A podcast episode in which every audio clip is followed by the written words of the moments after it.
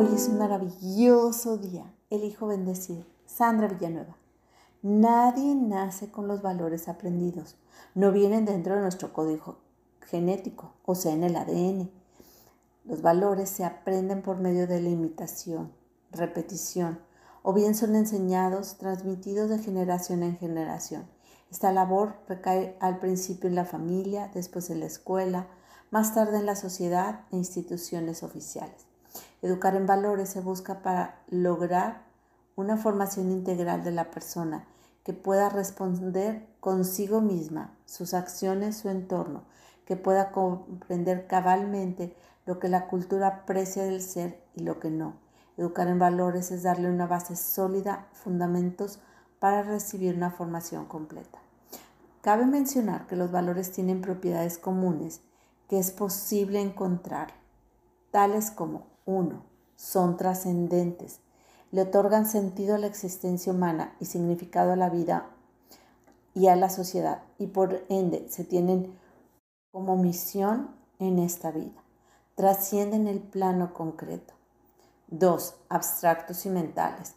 No se trata de objetos concretos y comprobables, sino de interpretaciones mentales o culturales de cosas y acciones.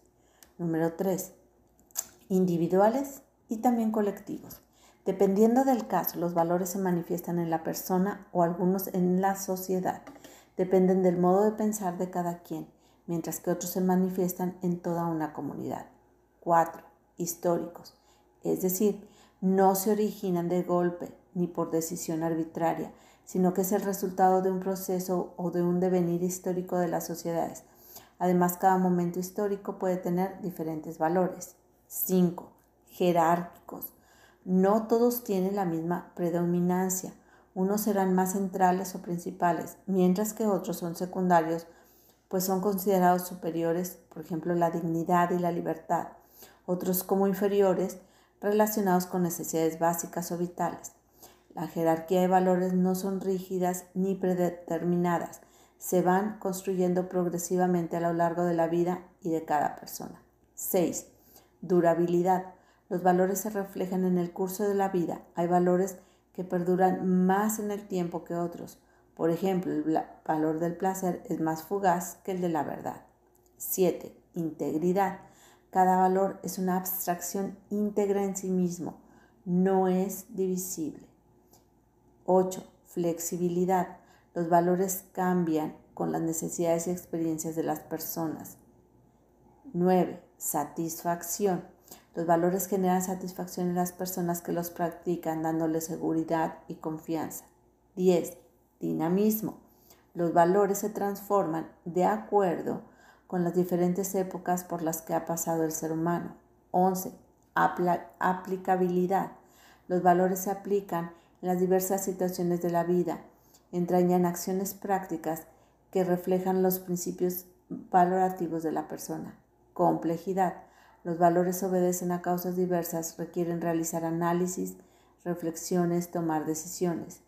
Y último, polaridad.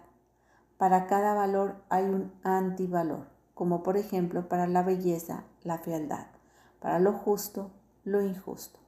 Estas son las principales características de los valores en cualquier sociedad resulta fundamental darle valor a los comportamientos y conductas que ayudan a desarrollar, convivir de una mejor manera y a vivir de manera armoniosa en el ambiente donde cada quien se encuentre.